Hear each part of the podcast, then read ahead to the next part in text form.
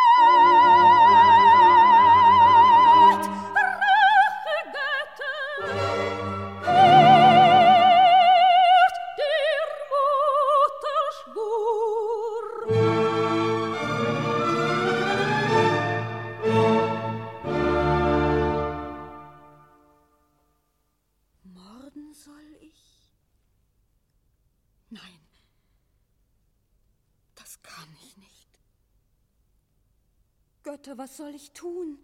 Dich mir anvertrauen. Dir, Monostatos? Warum zitterst du? Vor meiner schwarzen Farbe oder vor dem ausgedachten Mord? Du weißt also. Alles. Du hast also nur einen Weg, dich und deine Mutter zu retten. Der wäre? Mich zu lieben. Nein. Ja oder nein? Nein! Geh, Monostatos. Herr, ich bin unschuldig. Geh!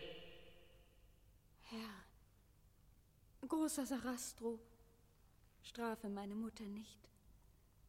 Der Schmerz über meine Abwesenheit. Ich weiß alles. Der Himmel schenke nur Tamino Mut und Standhaftigkeit. Dann bist du mit ihm glücklich.